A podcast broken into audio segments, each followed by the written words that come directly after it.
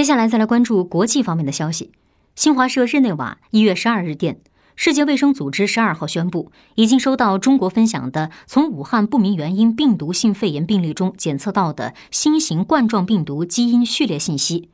对于中国针对这种新型冠状病毒的调查和在武汉实施的应对措施，世卫组织表示，其质量是能够保证的。同时，根据目前已知的信息，世卫组织不建议针对旅客采取任何具体的卫生措施，也不建议对中国实施任何旅行或贸易限制。